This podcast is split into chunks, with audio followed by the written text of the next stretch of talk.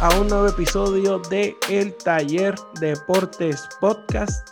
Y en el día de hoy vamos a estar analizando lo que es el Super Bowl número 55, donde Tampa Bay con el GOAT Tom Brady, digo GOAT porque mucha gente lo tiene ya por sentado que es el GOAT, hay otros que no, pero Tom Brady lleva a Tampa Bay a su primer Super Bowl de los tiempos de, John Gruden, jugando en casa, donde se enfrentan al mejor jugador del momento, a los campeones actuales por dos años consecutivos del AFC y los ganadores eh, que van a defender su título, los Kansas City Chiefs, donde el caballero Patrick Mahomes está en busca de su segundo Super Bowl al hilo.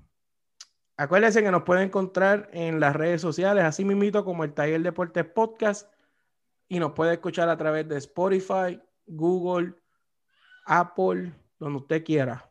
En el día de hoy tengo nuevamente a mi amigo y hermano Axel Olmo, eh, que sigue fiel a su equipo. Usted no lo está viendo, pero tiene la camisa de su equipo siempre fiel, nunca infiel. Eh, y vamos a estar, ¿verdad? Antes de empezar eh, este análisis, Axel nos va a dar un saludo.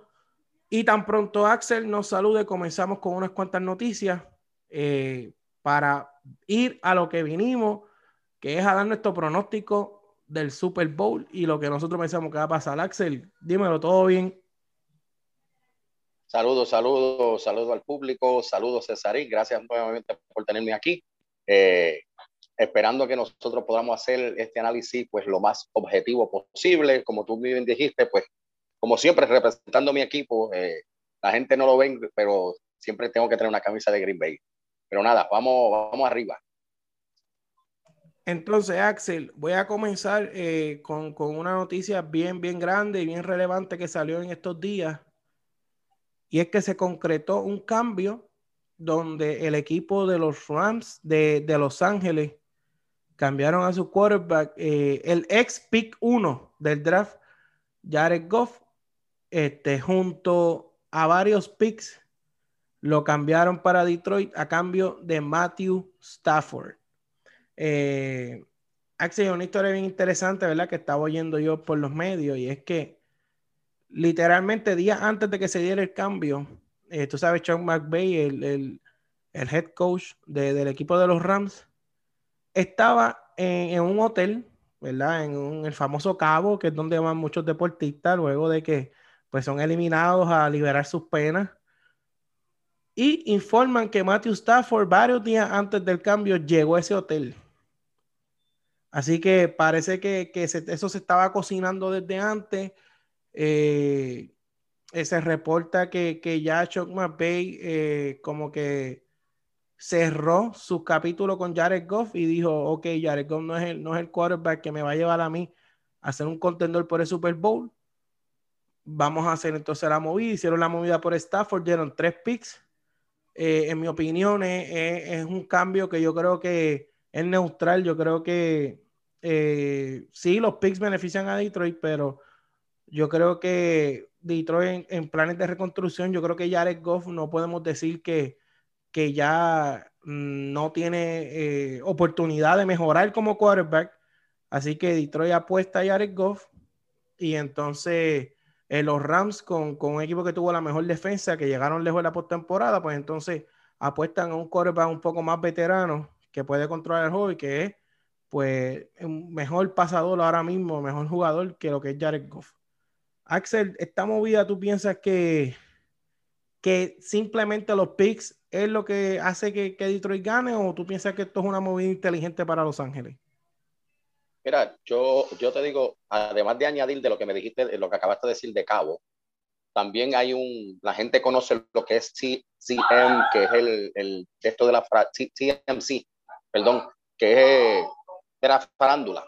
También se había comentado que había un chat donde estaba Golf diciendo que él, él se atrevería a salir con la, la novia del head coach. Eso es otro también, pues a lo mejor ese, esa gotita estuvo ahí algo que ver, pero no, no digamos, eso fue lo que dijo TMZ. Nosotros no nos dedicamos al, al, al bochinche.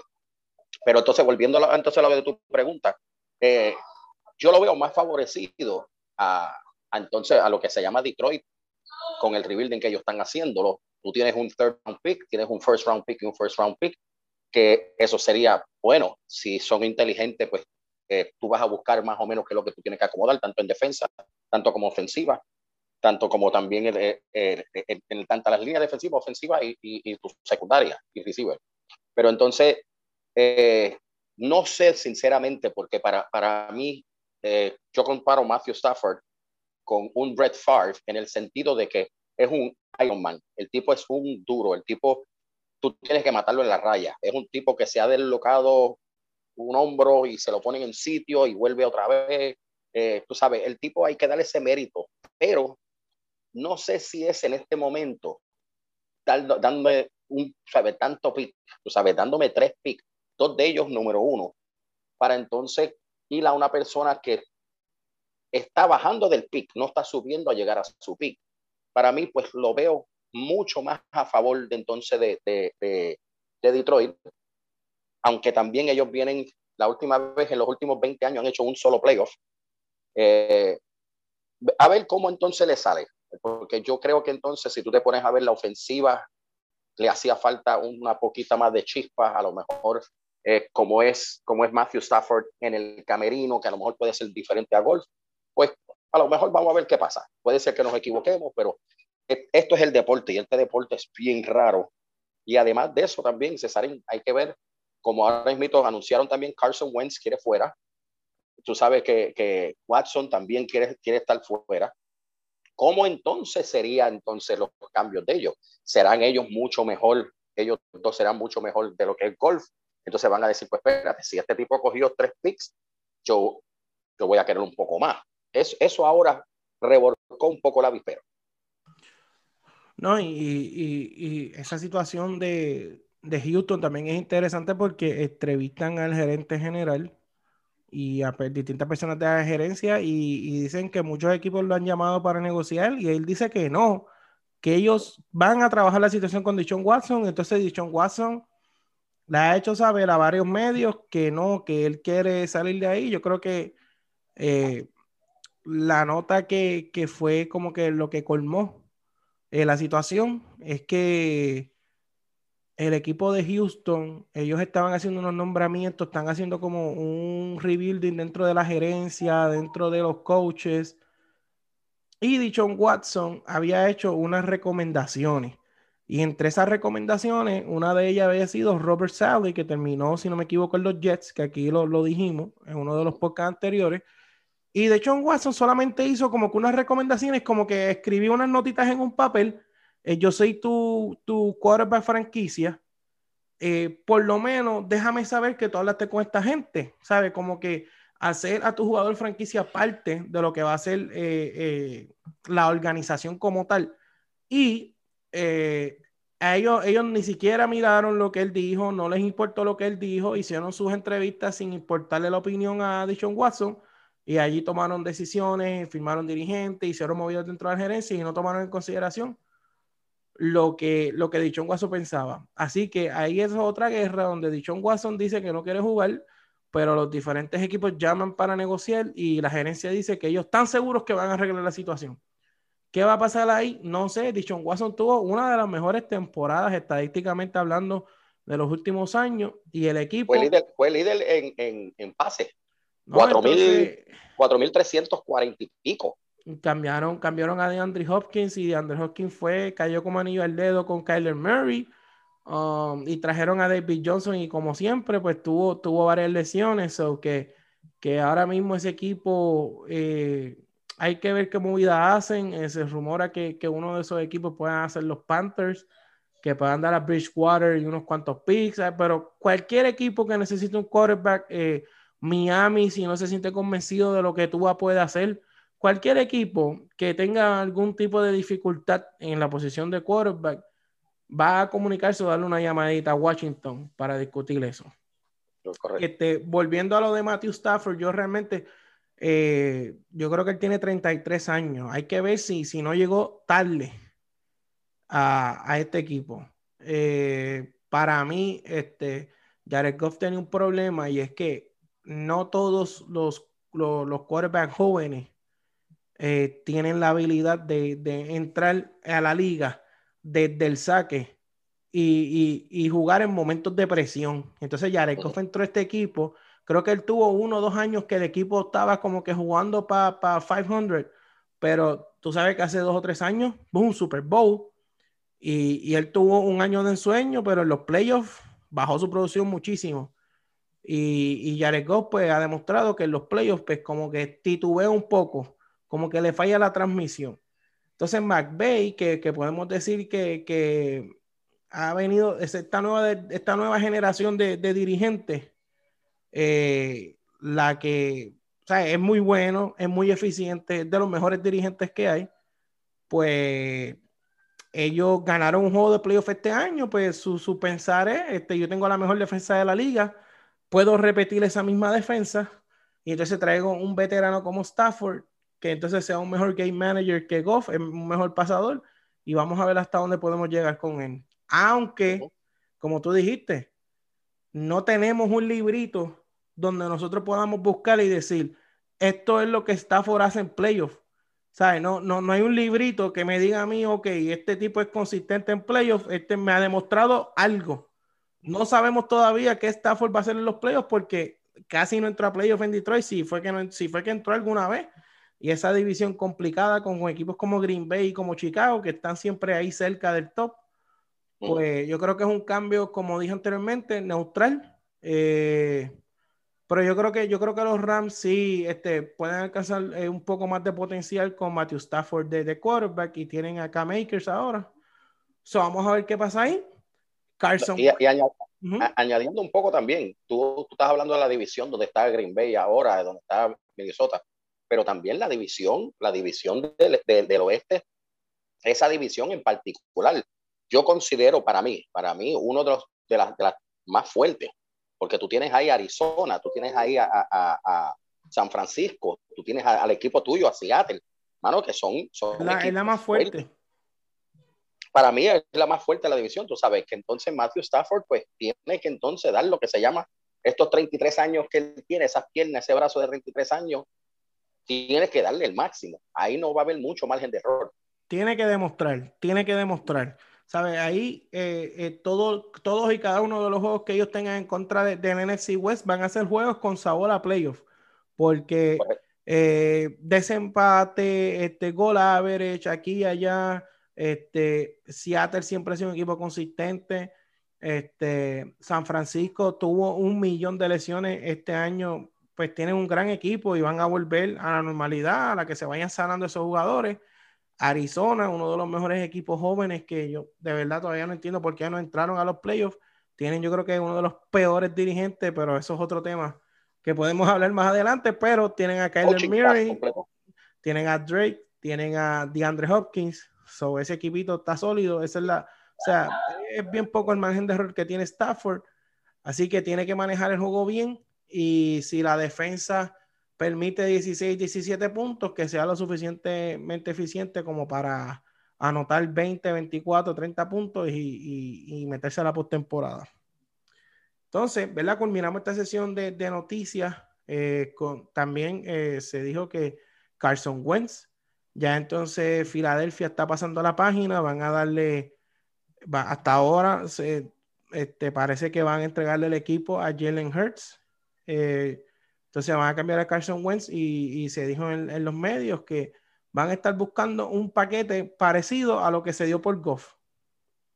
Eh, va a ser la meta del equipo de Filadelfia de obtener a cambio eh, de, de, lo que es Carson Wentz, pero me imagino que entonces este cambio no sería quarterback por quarterback, quizás quarterback por un jugador defensivo, jugador ofensivo eh, y picks.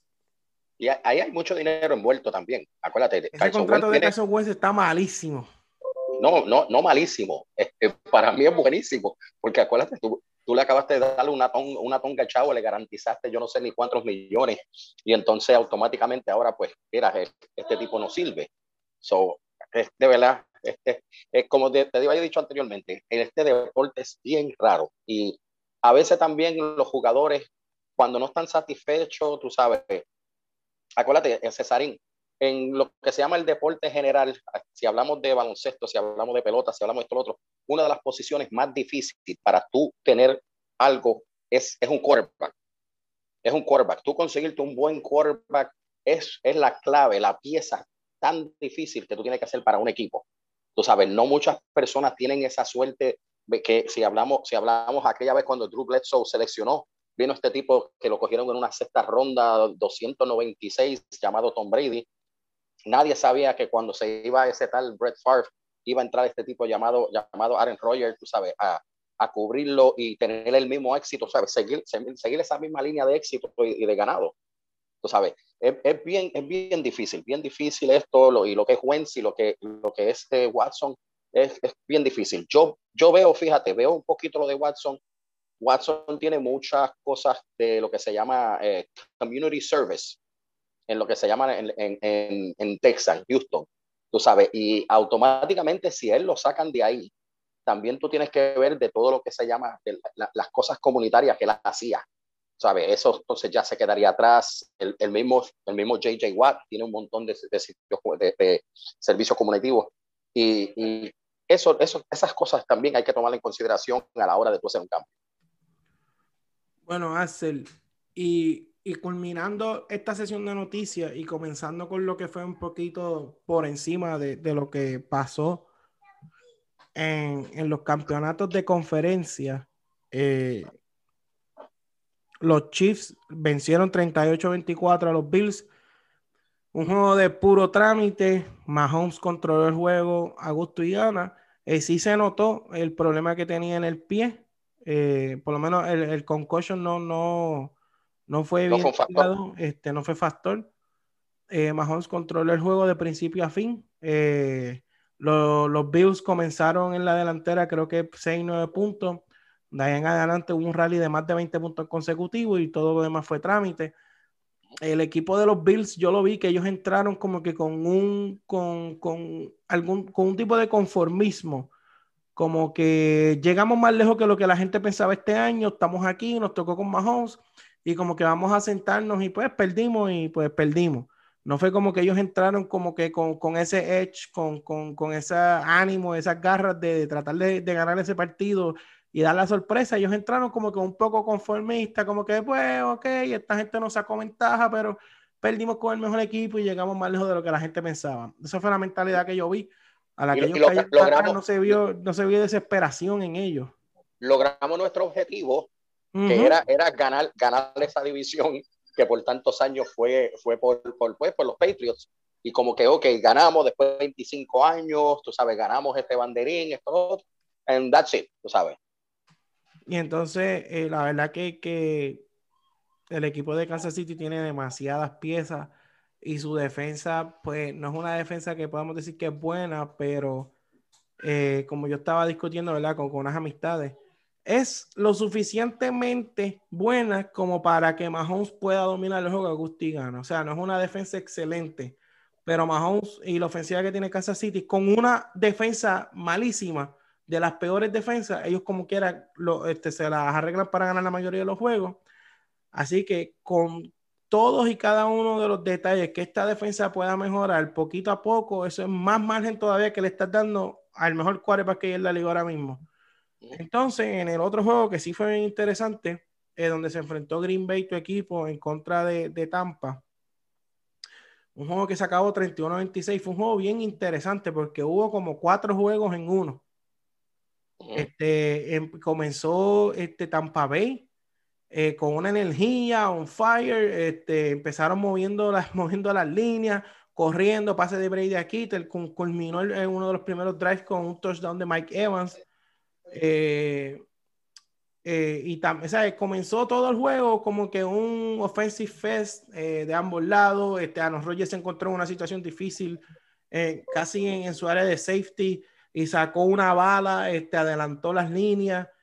O sea, fue un juego que comenzó así. De momento, este, cuando Tampa Bay se va al frente, este, Tom Brady comete sus su tenover. Algunos de, de, de, esos errores que, que, que, hizo Tom Brady, yo en verdad no los entendía. En jugadas donde ellos debían de correr, Eh, venía Brady con un pase forzado, interception, interception, interception, pero Green Bay no pudo capitalizar lo suficiente como para sacar el partido. Y al final, una de las cosas bien interesantes, abajo por 8, decidieron eh, tomar un field goal y Tom Brady no los dejó que tocaran la hora de nuevo. Axel, ese juego yo sé que tú lo viste completo.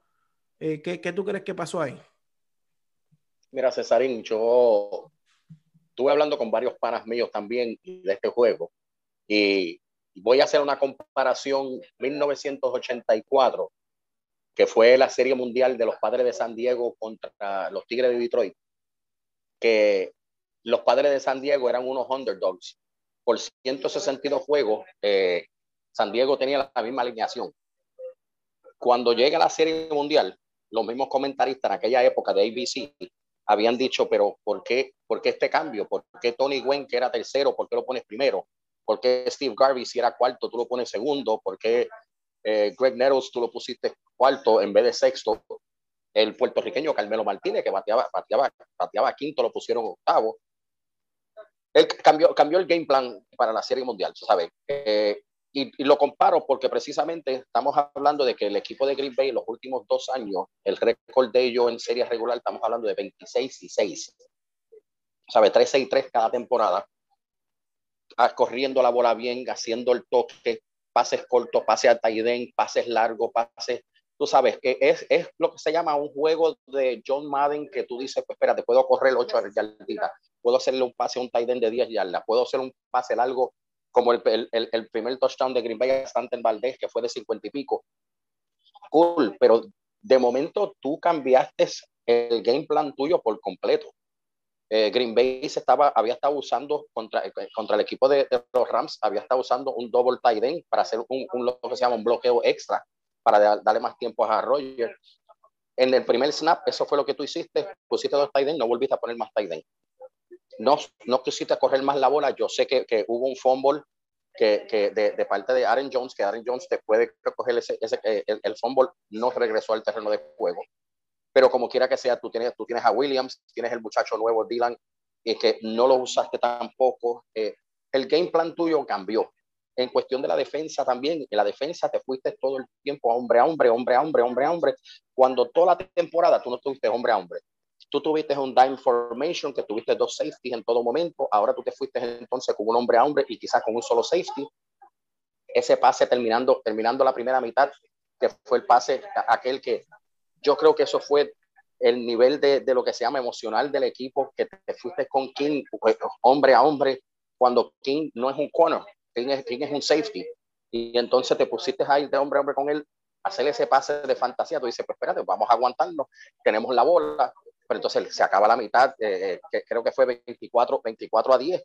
En 21 vez de, a 10. 21 a 10, en vez del juego acabarse, en vez del juego acabarse 14 a 10.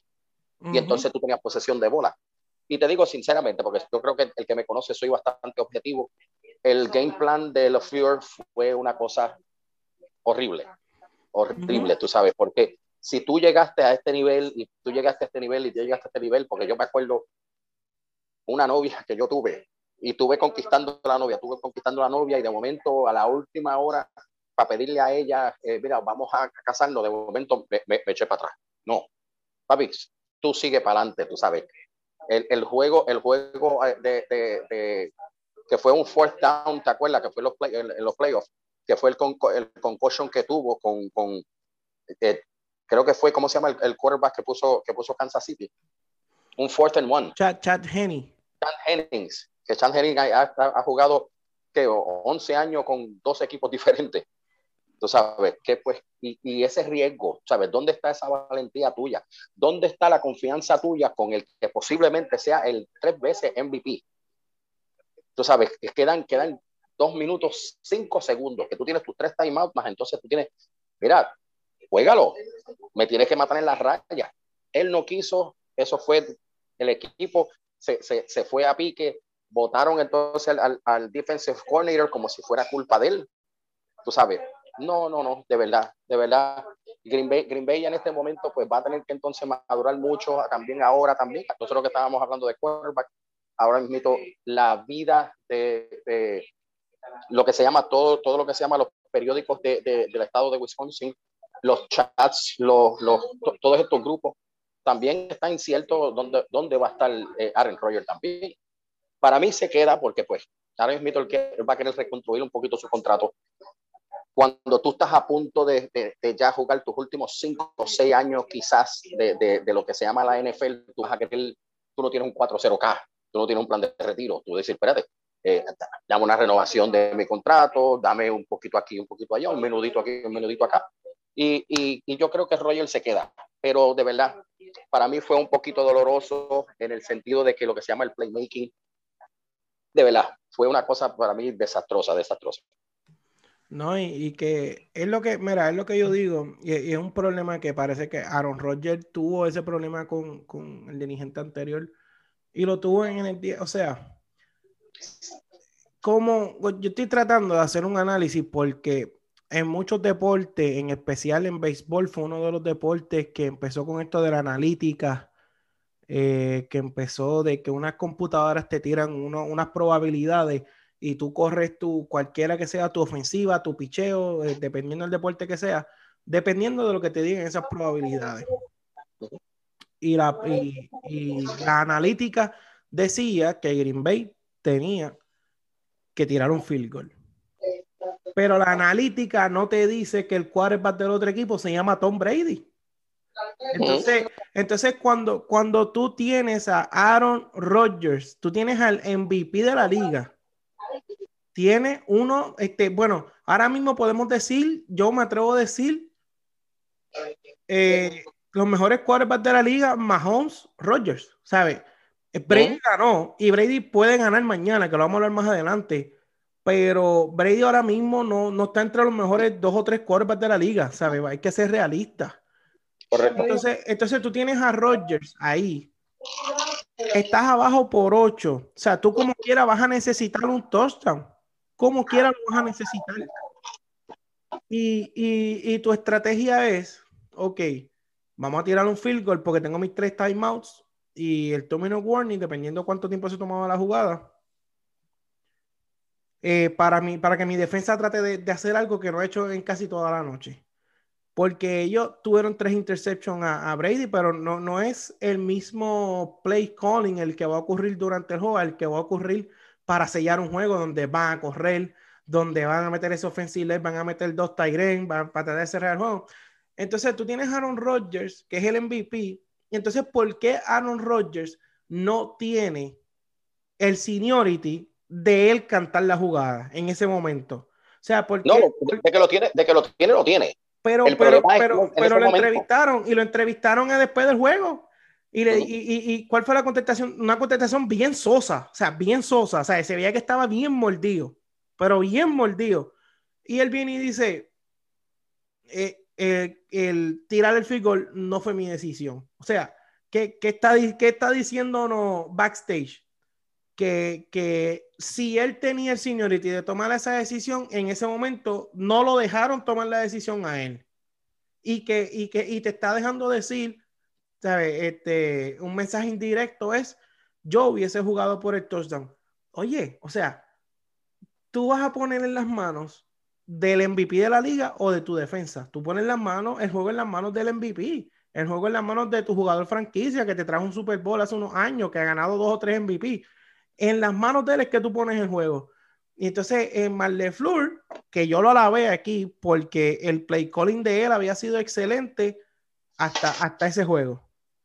Y entonces es que son cosas que yo digo, oye, Axel, es lo mismo si ellos se van para, para, el fourth down, no convierten el fourth down. Ellos como quiera tienen, los tres timeouts y tienen el two minute warning para tratar de parar la defensa de Tampa y ir por el touchdown. O sea, ellos como quiera le iba a hacer falta un touchdown, le iba a hacer falta el touchdown en ese momento o le iba a hacer falta el touchdown si paraban a Tampa. O sea, e, ellos necesitaban un touchdown sí o sí. Entonces, es como que la analítica me dice, ah, la analítica me dice, mira, la analítica es perfecta. Hay muchos equipos que no, no se esperaba que ganaran tanto y, la analítica ha hecho que, que, que ha beneficiado y ha maximizado la victoria de equipo. Pero llega un momento en el juego que la mente humana tiene que decir, en el otro lado está Tom Brady. Yo tengo que jugar con, con mi MVP y si fallo, pues mira, mi defensa los para y tengo que ir por un touchdown de nuevo, porque es que ellos como quieran en su próximo drive tienen que ir por un touchdown, no matter what. Tiraron. No, César, César, no solamente eso, que si tú te pones a ver que a lo mejor sí, eh, la mentalidad de la Fury dijo, ok, interception, interception, interception. De los tres interceptions, tú hiciste seis puntos. Que tampoco no fue, tampoco no fue eh, eh, cuando, cuando, cuando hizo el fumble Aaron Jones, fue un touchdown. Cuando hicieron el interception fue un touchdown. Que si tú te pones a ver de los, de los, de los 31 puntos que hizo ellos, 14 fueron a través de la defensa. Que fue, lo mismo, que fue lo mismo que, que le hicieron a New Orleans cuando, cometieron todo, cuando cometió los errores Drew Brees y todo eso, fue lo mismo. O sea, Tampa Bay ha hecho muchos puntos de tenover. Green Bay no pudo capitalizar todos los errores. Mira, cuando yo vi que Tom Brady empezó a hacer esos errores, porque hay momentos que Tom Brady, tú, tú lo ves y tú dices, wow, está fuera de juego eh, eh, jugadas que tienen que correr para que el reloj baje, no corren, hace pases malos, overthrow. Este, cuando lo tocan, como tú dijiste en, uno de los episodios anteriores, cuando le empiezan a tocar, eh, su, su, precisión no es la misma, empieza a fallar sus targets. Entonces, no, no, no convertiste punto en todo el juego de, la, de lo que hizo tu defensa. Y, es que, es que yo, yo, Axel, yo sigo sin entenderlo. O sea, yo, yo hablé en, el trabajo, yo tengo varias personas que saben mucho de fútbol y yo digo, tú necesitas un touchdown. O sea, yo intento coger mi touchdown antes de que Brady toque la bola. Antes. Oye, hace Brady un pase. Pass interference es una posibilidad. Holding es una posibilidad. Este, que hagas el touchdown es una gran posibilidad. Pero entonces tú estás por el field goal Ah, mire, ah, ok. La defensa detiene a Tom Brady tres veces. Como quiera tienes que ir a buscar un touchdown. Oye, pero César, tienes que sobrepasar la defensa de Tampa, sí o sí. y antes, antes, antes de, lo que se llama los dos minutos, cinco segundos que quedaban que hicieron el field goal, eh, Green Bay coge la bola con un poquito menos de cinco minutos. Creo que fueron cuatro minutos 57 segundos. Que ese, ese tenía tu drive. ¿Entiendes? Otra cosa es que también tú, tú, tú te pusiste a quemar el reloj como si tú estuvieras ganando, no perdiendo. Y quemaron. En un momento dado, yo estoy, yo estoy aquí en mi casa, yo estoy con mi compadre y yo, ellos se van, salen del horror, quedaban, eh, por ejemplo, salen del horror y quedan 33 segundos. ¿Sabes? Aaron Rodgers se tardó casi 30 segundos para, para o quemó 30 segundos del reloj para hacer un play calling. ¿sabes? Eso también estuvo de más. Son cosas que tú dices, pero espérate, ¿sabes? ¿Dónde está la mentalidad también en el terreno de juego? Ahora mismo, el, el laughing stock de, de, de, lo que se llama Green Bay, los memes, los memes llovían. Porque este era el juego donde tú podías poner a Aaron Rodgers con estos, estos quarterbacks llamados John Montana, eh, eh, John Elway. Tú sabes, y en este momento no pudiste entrar a ese, a ese cuarto precisamente por esta negligencia, porque tanto fue del head coach, también fue del mismo Roger. Vuelvo y te repito, ¿sabes? Tú tuviste casi cinco minutos de la yarda número, creo que fue un, un, run back, que by the way, Green Bay es uno de los peores a la hora de, de, los kickoffs. Y creo que tú tuviste la, la bola en la, la, yarda número 30, 38 de, de, de, Green Bay para jalar para acá y, y, quemaste demasiado mucho el reloj. Cesarín quemó demasiado mucho el reloj, como si yo decía, pero él se cree que está adelante por, por, por, por, por ocho. no, había sentido de urgencia, no había. No, no, no, no, no, no, no, no, no, de verdad, de verdad. Yo espero, pues, I, live and die por, mi equipo, igual que tú. Veremos que entonces cómo va a ser ahora el futuro de los Green Bay Packers. Entonces, ahora, Axel, vamos a lo que vinimos. Vamos a hablar del Super Bowl, donde se va a enfrentar los Tampa Bay Buccaneers en su estadio se van a enfrentar ante 22 mil fanáticos, eh, 22 mil, 22 mil 500, ante Patrick Mahomes y los Kansas City Chiefs. Tom Brady en busca de su Super Bowl número 7, Patrick Mahomes en busca del back-to-back Super Bowl eh, a, una, a una corta edad. Y vamos a, vamos a, a llevar esto a hacer como si fuera boxeo, un tail of the tape. Vamos a hablar primero defensivamente, para ti, Axel, ¿qué equipo lleva la ventaja en el Super Bowl? ¿La lleva Tampa Bay o la lleva Kansas City? La lleva el más que tenga hambre. Y el que tiene hambre en este momento, Tampa Bay. Tampa Bay. Le tengo mucho respeto a la secundaria de, Kansas City, pero mucho respeto. Ellos tienen una secundaria muy buena. El pass de ellos es, vamos a decirle, average, promedio. Eh, yo creo que yo le doy esta ventaja, el edge, yo se lo doy a Tampa Bay, que son los más agresivos, los más que están ahí, tú sabes, están, están con ese hambre, ese deseo, ese deseo. Y, lo, he dicho mil veces en, en, otros programas y en este, los juegos comienzan en el locker room. Y este juego va a empezar en el locker room. Y esta defensa va a estar con ganas de sangre. O sea, van a estar como los, los Vikings de, de la época de los, de los Vikings estos que, que quieren llevarse enredado a todo el mundo. No, y, y, que para mí, by the way, eh, antes de decir lo que voy a decir, para mí la ventaja defensivamente la, la, la, tiene Tampa también, la tiene Tampa también, y tengo que, tengo que apoyar ese, ese argumento porque fue uno de los, que, de los que yo le decía a ustedes anteriormente que, que había que empezar a darle crédito a la defensa de Tampa además de lo que estaba haciendo Brady. Y, en estas últimas dos semanas, la defensa yo creo que ha hecho igual o mejor trabajo. Porque, eh, como mencionamos en el análisis del juego de Green Bay contra Tampa, Tom Brady cometió tres errores garrafales, pero la defensa se, se sostuvo. No permitió que la mejor ofensiva eh, del NFC, que era Green Bay, eh, tomara ventaja y en esos puntos de turnovers Así que esta defensa definitivamente ahora le estarán dando el crédito, pero ellos tienen muy buenos linebackers, este, un defensive line muy sólido y dentro de su plan de juego, que, que es otra cosa que, que, podemos tocar más adelante cuando estemos diciendo quién va a ganar, el offensive line de Kansas City no es el mejor. O sea, tiene muchos jugadores sustitutos, eh, tienen muchos jugadores que los que lo sacaron del practice squad de otros equipos, ellos lo firmaron y ahora mismo están tomando snaps importantes eh, para este equipo de Kansas City.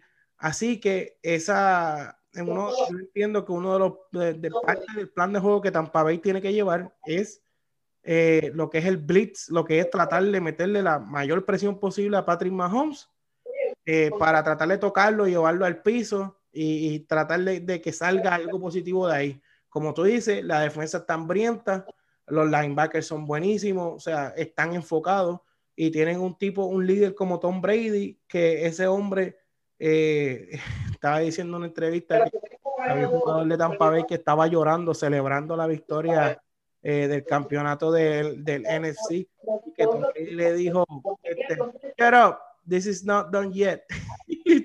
o sea, el mindset, tú acabas de ganar ese es el liderazgo. Ese es el liderazgo que tiene él. El liderazgo que tiene Tom Brady. Porque muchos, muchos lo, no, lo, no lo soportan. Yo no lo soporto, pero le tengo una admiración y un respeto. Increíble. Eh, LeBron James, LeBron James, yo no lo soporto, pero tiene que admirarle, el respetarlo. No, y eso hay que respetar.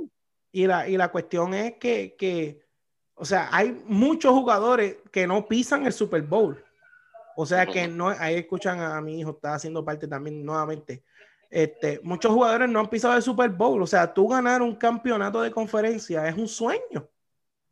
Claro. Pero cuando tú ves estos jugadores, este, como Aaron Rodgers, como Brady, todos estos jugadores ganan un juego grande y dicen, ok, eh, aquí se acabó la celebración, on to the next one, vamos, vamos para lo próximo no caigamos en, exceso de celebración, esto no se ha acabado, así le dijo Brady a un compañero de equipo, Brady con, como con, yo creo que tiene 6 y 3 en los Super, o sea, yo creo que ha jugado ya más de 7, 8 Super Bowl, le dijo, this is not done yet, y así que ese es el, ese es el líder que tú tienes en el camerino, eh, así que yo creo que la defensa se alimenta de ese liderazgo, porque esa defensa siempre ha, ha titubeado con ser buena, pero nunca ha tenido eh, liderato. Y cabe recalcar, o sea, no es que Brady está metido allí con los jugadores defensivos motivándolos, pero este Asajó como un como un equipo tienen un líder vocal dentro del camerino y esa defensa tiene la motivación que en años anteriores no tenía con jugadores como James Winston, etcétera, que no, no se comparan ni,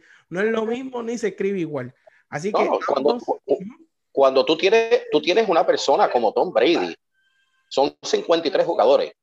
Cuando tú tienes un tipo como Tom Brady en el sideline, que automáticamente tanto de la defensa, special teams van y te dicen, hey, hey, hey, Tom. ¿Y, y qué te dice Tom? Tom le dice al special team, hey, bro, do it. Get him outside, hit the ball, punch it out. Tú sabes que, que ese no es el factor de él. Pero, pero el, el, el factor de la presencia de Tom Brady. y, y, espérate, valga, valga la aclaración también. El año pasado se gastaron si no me equivoco, 60, 70 millones de pesos en esa línea defensiva. So, tú sabes que también, pues, esto va a ser un poquito más apretadito, que ya mismo vamos a darle entonces nuestro análisis, que va a ser un poquito bueno. Y que todo, y que, y que tú tienes un hombre como Tom Brady, esos, esos otros 50 y los coaches, todos se alinean hacia ese norte, Tom Brady. Y tú tienes una confianza de que este tipo lo ha hecho antes. Entonces, ambos le damos la ventaja defensiva al equipo eh, de Tampa Bay. Ahora, este, en lo que es eh, Special Teams, antes de llegar a ofensiva, quiero Special Teams. Esta, yo no me voy a tomar mucho tiempo. Kansas City para mí lleva la ventaja clara. Tampa Bay mm, no ha sido una de sus debilidades, ha sido Special Teams. Eh, Kansas City tiene muchos jugadores que son que son unas balas, jugadores rápidos, se mueven bien eh, y tienen un buen kicker en Harrison Butker. Así que yo en cuestión de special teams, yo le veo una ventaja a Kansas City. ¿Y tú, Axel? Veo igualito que tú, igualito que tú, porque si te pones a, hablar, a ver de lo que se llama los front back, eh, tienen la ventaja, tienen la ventaja Kansas City, porque Kansas City ha, ha, traído más eh, el run back para, para tener mejor posición de lo que se llama en qué parte del terreno de juego vamos a comenzar con ese first down. Voy contigo. Yo creo que yo le doy eso a, Kansas City. Entonces, vamos a la ofensiva y Brady tiene a Chris Godwin. Eh, hay una alta probabilidad de que tenga Antonio Brown. Tiene a Mike Evans. Eh, tiene a Gronkowski y Cameron Bray calladamente tiene a dos running backs en, en Leonard y Ronald Jones, pero Patrick Mahomes, Travis Kelsey y Tyreek Hill. No. Sammy Watkins regresa. Sammy regresa. Sammy va a regresar y, y Clyde Edwards Hiller va para el juego también. Eh, así que yo no deje, no, deje, no deje al bizcochito de Titi, tampoco no puede dejar a Levon Bell tampoco fuera. Ah, Levon Bell, que o sea, es que esta, es que esta gente tiene, tiene tantas herramientas y cuando tú las pones en las manos de un jugador como Mahomes, que lo que el año pasado, mira cómo lo hizo Damian Williams, un running back que era casi el tercero o el cuarto, y, y, yo creo que jugó hasta mejor que Mahomes, pero le dan el MVP obviamente a Mahomes porque casi ese premio es casi quarterback bias eh, casi si la mayoría del tiempo se lo lleva un quarterback, o a menos que un jugador defensivo explote, pero es bien difícil que un jugador ofensivo que no sea el, QB o se lo lleve, pero en resumidas cuentas, o sea, el equipo de Tampa Bay tiene muchísimas piezas importantes, pero yo creo que todavía, yo creo que este equipo en todo el año eh, no ha hecho clic, eh, por un clic de, de, que estén en sync, pero full 100%. ¿Será ese juego el Super Bowl? Puede ser. La defensa de Kansas City no necesariamente es la mejor defensa a la que ellos se han enfrentado, pero aunque ellos tienen muchos nombres, eh, en muchas ocasiones caen en unos slumps ofensivos que la ofensiva de Kansas City yo no los he visto caer en mucho tiempo. En casi siempre al principio del juego empiezan un poco frío, pero a la que, a la que prenden esos pistones y esos cilindros, no hay quien los detenga. Sí, que yo creo que ofensivamente también le doy la ventaja a Kansas City. Axel, este, ¿difieres de mí o tú piensas lo mismo o cómo? ¿O piensas mm. que está más cerrado de lo que yo, de lo que yo pienso? Para mí, claramente, Kansas City tiene la ventaja. Yo voy a diferir de ti. Voy a diferir de ti, porque yo creo que entonces eh, lo que se llama, lo que se llama la estrategia que tiene que usar, acuérdate, esta defensiva de Tampa Bay no, no es eh, no es los Bills, no es la defensa de, de, de, de Cleveland. Esto es una defensa completamente diferente. A la parte de atrás del subconsciente de Mahomes tienes el concocho. Los doctores, el head coach, el quarterback coach va a decir, suelta la bola, no me corra. Él no es un pocket passer. La presión que le van a meter, le van a meter una presión fuerte. Y acuérdate, si tú te pones a ver el pass rush de Tampa Bay, como fue contra Green Bay, ellos no se amontonaron. Ellos, cuando tú vienes a ver esos, esos cuatro o esos cinco, se dividieron, Cesarín. Cuando tú vienes a ver, tú dices, pero espérate, entonces la línea mía ofensiva va a decir, pero espérate, ¿a quién, a quién le doy? ¿A quién bloqueo? Porque esto van a venir de cada lado. Eh, tú tienes a, a, a, Pierre eh, yo le digo Mr. Mr. 7, Mr. 8, porque yo creo que le faltan dos dedos. Eh, so, so, va a ser un poquito difícil. Yo, me van a caer chinches encima, pero yo me tengo que ir con Tampa Bay en esta. O sea que para ti la ofensiva, o sea que estamos, la de, para nosotros la defensa de Tampa Bay es la mejor, los special teams de Kansas City es el mejor, en ofensiva diferimos. Para mí la ofensiva de Kansas City es mejor. Y tú, por cuestiones de matchup, de quizás lo difícil que va a ser el matchup, la situación en la que llega Mahomes, no está solo el concussion con el toe, con el problema del pie. Entonces tú le das eh, la ventaja a Tampa Bay. Entonces, que no, no, mencioné a Tom Brady. No mencioné a Tom Brady en este momento. Simplemente yo me fui, yo me fui por la sencilla razón que yo creo que la defensa va a ser mucho, va a ser mucho para, para Mahomes mantenerse en el pocket, que él no es un pocket passer. Entonces, en cuestión de overall como equipo global, como equipo global, este, incluyendo todos esos detalles y haciendo un poquito de hincapié en el coaching. Este, ¿A quién tú le das la ventaja ahí, este Axel? Eh, hablando un poco overall, mezclando lo que es la cohesión defensiva con la cohesión ofensiva eh, y lo que es el coaching y el play calling. ¿A quién tú le das la ventaja ahí? Mira, Kansas City. Kansas City, porque la, la, veteranía es una cosa demasiado. El head coach de Tampa Bay viene de, de, de, tener mucho éxito en Arizona, porque tuvo mucho éxito. Eh, pero yo creo que a, a, la hora de ser un buen play calling, yo le tengo que dar la ventaja a Kansas City. By far, by far, yo le tengo que dar la ventaja a Kansas City. Yo también, yo creo que, yo creo que el factor Andy Reid eh, y ahora sin el miedo, ¿sabes? Ahora ellos ganaron un Super Bowl, eh, hay presión, pero fíjate, yo creo que una de las cosas que va a ayudar a Kansas City, porque una de las claves para mí, que vamos ya a estar discutiendo cómo va a ser el desarrollo y cuál es nuestro score, yo creo que una de las cosas importantes que va a necesitar Kansas City es el running game. Y casi, casi nunca hablamos de running game, pero esta va a ser una noche que, que Edward Siler, eh, Darrell Williams, eh, Le'Veon Bell, no sabemos cuán envuelto va a estar, pero si está sano va a estar envuelto en, en, en varios snaps. ¿Cómo, ¿Cuántas yardas ellos pueden ganar corriendo para que le quiten un poquito de presión a Patrick Mahomes de, de las manos? Yo creo que eso va a ser un factor bien importante eh, en, esa noche porque la, realidad es que Mahomes está a un nivel que aunque su equipo no corra con su brazo puede ganar el juego. Pero si la defensa de Tampa Bay viene, o sea, detuvieron a Drew Brees, le hicieron daño a Aaron Rodgers. O sea, estamos hablando que, que se han ganado dos equipos sólidos. O sea, se ganaron a New Orleans y se ganaron a Green Bay. Entonces, ¿sabes? Eh, yo creo que eh, ellos necesitan, eh, yo creo que Andy Reid con el play calling que va a hacer con su coaching, va a envolver estos, estos running backs en muchos screens, uh, en screens, porque él es, un, él es un running back que cacha bien el, el, balón, la pelota, este, lo que es Le'Veon Bell, si está, Darrell Williams, este, yo creo que eso va a ser una de las claves en el play calling. Andy Reid, como yo dije en uno de los episodios anteriores, va a sacar toda esa caja de Pandora de play calls eh, en, esa noche, en la noche de mañana. Y, yo creo que, por, esa razón es que le doy la ventaja en el coaching.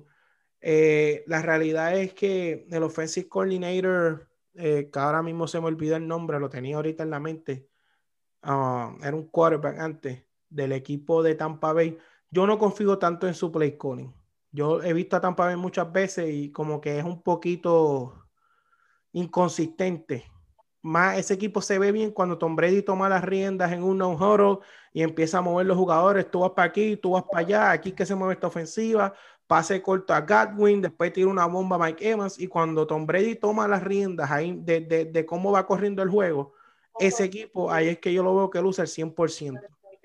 Cuando Brady no está cargando los play callings, a veces tienen buenos momentos, a veces tienen malos momentos. Y el problema es que tú pudiste tener dos o tres malos momentos con Green Bay, pero si tú tienes dos malos momentos ofensivos en contra de Kansas City, eso es más que suficiente para que Mahomes gane el juego. O sea, en, el año pasado eh, se le abrió ese pase en, un turn and long, se le abrió a Tyreek Hill, el resto es historia. Ganó Kansas City y, y todo lo que todo se pronosticaba a que San Francisco ganara. Y la defensa de San Francisco era igual o más sólida que la de Tampa este año. Así que, número uno el año pasado, número uno. el año pasado, número uno. Yo creo que en cuestión de play calling le lleva la ventaja este Andy Reid eh, y el equipo de Kansas City como tal. Y hacer así mismo lo voy a seguir yo. Y voy a, este, a decir lo que es un poquito de análisis de juego y mi score. Yo creo me tengo que ir con, con, el equipo que yo había puesto campeón. Tengo que poner a Kansas City. Este, y yo creo que el equipo de Tampa Bay eh, va a jugar bien, va a lucir bien, pero es que yo creo que overall el equipo de Kansas City eh, está a otro nivel. O sea, tendría, tendría que venir Brady en una de sus noches o que venga un jugador que, del que nadie está hablando ahora mismo, un Leonard Fournette y explote para 160 yardas yo creo que tiene que pasar algo así. Un juego grande de Fournette o de Ronald Jones que te haga más de 150 yardas, que dejen a Mahomes fuera del, terreno por muchos minutos, eh, que Mahomes cometa un error y, lo hagan pagar. Y yo creo que algo así tiene, que pasar muchas, muchas cosas se tienen que alinear para que Tampa Bay gane. Así que yo este, me voy con Kansas City. Eh, yo creo que no necesariamente eh, equivale a que Tampa Bay va a jugar mal. Pero para mí que Kansas City, eh, aunque puedo fallar y, que el juego sea más cerrado de lo que pienso, yo creo que Kansas City tiene lo suficiente como para, ganar por siete puntos. Este, así que yo me voy a ir por un score de 38 a 31, Kansas City. Creo que, creo que veo un juego donde va a haber mucho score. Eh, y creo que para que Tampa gane, va a necesitar un juego gigantesco de alguien inesperado, sea Leonard Fournette, Ronald Jones, o a necesitar que su defensa nuevamente saque la cara en un fumble return o algo así, y que eso entonces le dé un poco de margen a Tom Brady para que pueda manejar el juego y sacarlo. Nunca podemos menospreciar a Brady, nunca podemos darlo por perdido, pero yo creo que una de las cosas que va a ayudar a Kansas City es que todo el mundo está hablando de Brady todo el mundo está hablando de lo que hizo Tampa. Todo el mundo está diciendo que Tampa tiene un juego en su estadio. Y ese es el tipo de cosas que los equipos favoritos como Kansas City necesitan para tener esa motivación. Porque estos equipos grandes a veces vemos que cuando cogen sorpresa es por sobreconfianza. Porque ah, yo creo que yo va a ganar y ahí viene un equipo inferior y lo sorprende. Pero yo creo que, que al estar todo el mundo hablando de Tom Brady, al estar todo el mundo hablando de Tampa, del juego allí, para mí que eso a Kansas City le va a hacer un efecto que los va a hacer este, jugar al máximo y ganar el Super Bowl de nuevo. Y, de una vez que este, me encantaría decir que Travis Kelsey va a ser el Super Bowl MVP, pero yo creo que yo creo que se lo dan a Mahon de nuevo. Axel, te, está, te, está, yendo entonces con el MVP va a ser Kelsey. ¿Cierto o falso? Ese, ese que yo es que para mí que sí va a tener un juego grande. Ok, eh, digo, de eso vamos a hablar de MVP, porque yo creo que ahora vamos a mezclar las dos cosas. Para mí que sí va a tener un juego grande, pero como quiera se lo dan a Mahomes, porque pues la NFL es así. Mira, yo, yo creo que voy a volver a diferir de ti porque, porque no, no, no por llevarte la contraria. No, eso es bueno, eso es bueno, debatir. Es, es que yo llevo dos semanas dos semanas eh, pensando en mi mente. que el americano dice irking. Irking es que son cosas en mi mente que me están, eh, perdonando la frase, descabronando. Y yo sinceramente, yo creo que va a ser algo grande de la defensa de Tampa Bay. Y te voy a decir la puntuación ahora mismo, que la tengo apuntado aquí. Yo creo que el juego va a ser hasta la semana pasada. Yo tenía Kansas City, pero yo he cogido un, un, un, legal pad de esto. Mira, César, un legal pad de esto, y yo le he escrito todas estas cuestiones. Hmm. Y todo lo que yo escribí se fue a, al saco. Y yo me voy Tampa Bay 33 a 31. Va a ser un juego súper encerrado. Tampa Bay va a ganar. Y yo te voy a dar un MVP en este momento, que hacen muchos años que un MVP no lo gana la defensa. Pierre Por. Pierre Por, para mí, va a tener por lo menos un sack, va a tener por lo menos cinco o seis hurries, y mi MVP va a ser Pierre Por. O sea que tú te fuiste con el MVP defensivo, que yo creo que desde Von Miller de Denver no ha habido uno. No ha habido ninguno. Eh, y, probablemente para que eso suceda, eh, tiene que haber un sack fumble o un fumble recovery este, importante en el juego, o que tenga un juego de 3, 4 sacks. Así que, este, wow, te fuiste con, con Tampa Bay y la clave de la victoria, la defensa. Y Pierre, Paul, y Pierre Paul ganando el MVP. Wow, pero el squad está cerca. ¿Sabes? Estamos ahí 33-31, 38-31. Eh, va a ser un, yo, yo, yo, estoy loco que empiece el juego ya. Eh, yo creo que, yo creo que hacía, hacía mucho tiempo que no se daba un matchup así. Este, donde, donde tenemos a Brady y Mahomes, y es como que, como tú apostarle en contra a uno de esos dos seres humanos. O sea, es bien difícil apostarle en contra a Mahomes como es, como es hacerlo con Brady. Eh, va a ser, yo creo que un gran juego. Eh, esperemos que sea un gran juego, porque después de esperar estas dos semanas este, y que venga y tengamos un bluff, pero no, como quiera, yo creo que aunque el juego comience un poco lento, como ha sucedido en, en, en uno de los últimos años, yo creo que va a ser un gran juego. Yo tengo que irme con, con Kansas City. Creo que Tampa Bay en, en, su temporada como tal hicieron un gran trabajo, un trabajo excepcional. Pero yo creo que el equipo superior es Kansas City. Y para mí que el Kansas City es superior por bastante, pero el factor Brady, el factor liderato, el factor defensa va a hacer que sea un juego bien competitivo, bien cerrado, un juego que cualquiera de los dos equipos se va a robar. Y, y Tú diste a Tampa dando el palo, yo tengo a Kansas City entonces ganando por siete puntos. Eh, va a ser un juegazo. Esperamos tener, ¿verdad? Este, luego un episodio donde evaluemos, ¿verdad? Movidas de off-season y este resultado. Y Axel, ¿alguna palabra que nos quieras dar este, antes de culminar este episodio? Mira, eh, este Super Bowl, como quiera que sea, va a ser eh, el, el, outcome, depende de, de, de, quien gane si gana, si gana Mahomes, Kansas City va a ser el back-to-back. ¿Cuándo fue el último equipo que hizo un back-to-back? Fue eh, los, Cowboys. Creo que fue porque yo, yo no, no, tengo recolección ahora mismo si. Sí, si New gana uno. Yo tampoco. Tampoco yo creo que la, puedo buscar ahora mismo. La, búscate ahora mismo. Eh, sería entonces un back-to-back si gana, si gana Tom Brady, sería el 7. hay, muchos memes por ahí andando, Cesarín, diciendo que si Tom Brady gana, sabes que eh, Michael Jordan va a llegar, va, a salir del retiro para algún equipo, porque va a decir, espérate, este tipo no va a tener siete sortijas, yo voy a tener seis. No, entonces, eh, que hay una cosa que, que ha dicho muchas, muchas personas y es que si Mahomes pierde este juego con, con, Brady, nunca va a tener la oportunidad de pasarle como el GOAT.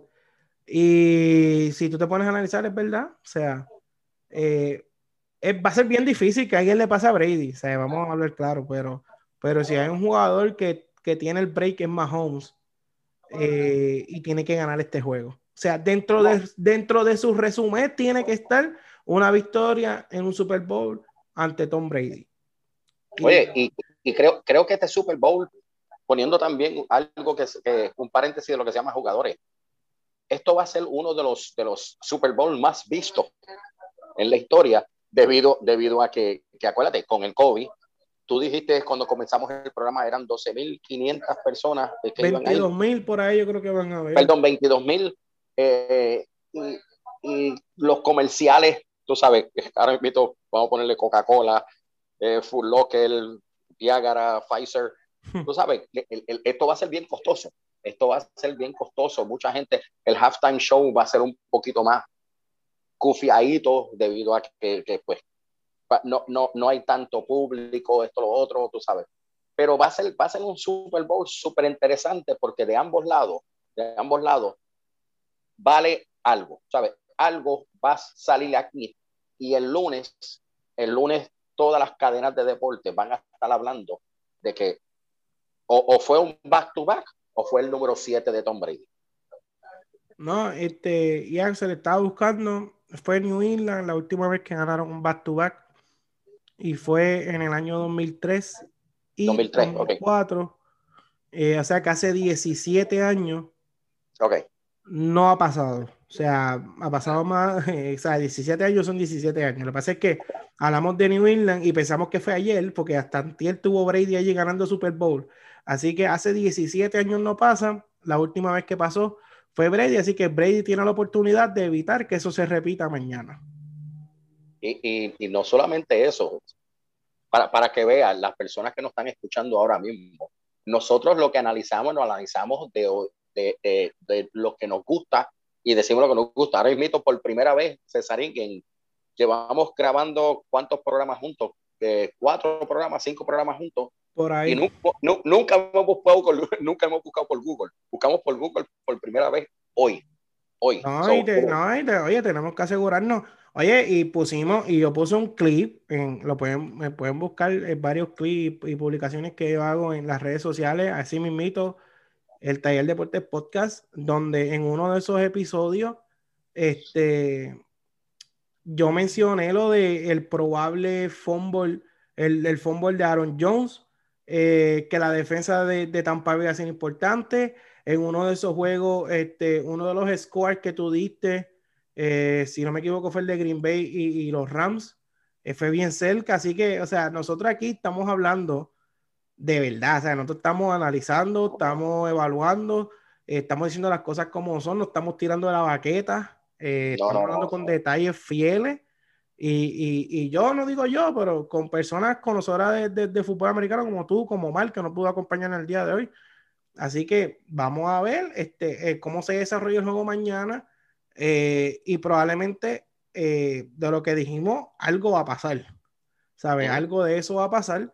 Y, y más adelante entonces discutiremos cuál fue el resultado, movidas de off-season y más adelante estaremos por ahí con ustedes.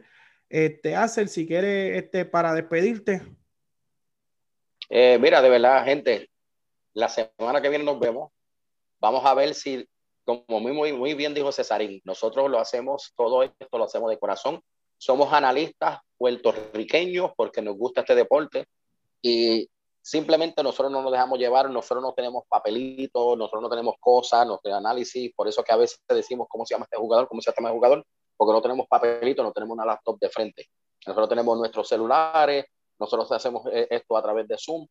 Para ustedes, para que ustedes vean quiénes somos nosotros, quién es, quién es Omar Silén, quién es eh, eh, César Concepción y quién es Axel Olmo y también lo que se llama el señor Irán Boca Chica, que, que en el día de hoy se supone que nos acompañara, pero también tenía un compromiso previo. No, y eventualmente estará con nosotros hablando de lo que sea, sea de béisbol, sea de fútbol, va a estar por ahí.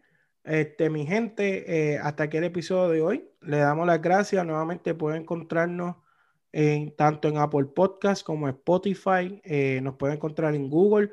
Eh, pronto también no, nos va a poder encontrar a través de videos en Facebook. Eh, eso es parte del plan que viene por ahí. Este, Eh, en las redes sociales nos puede encontrar este, como el Taller Deportes Podcast, donde puede ver publicaciones, donde puede ver los episodios, donde puede ver clips. Y ahí vamos a estar metiéndole duro. Métase a la conversación, escríbame, hábleme, hablamos de deporte, discutimos todo seriamente con respeto. Así que hasta aquí el episodio de hoy, mi gente, Dios los bendiga y se me cuidan.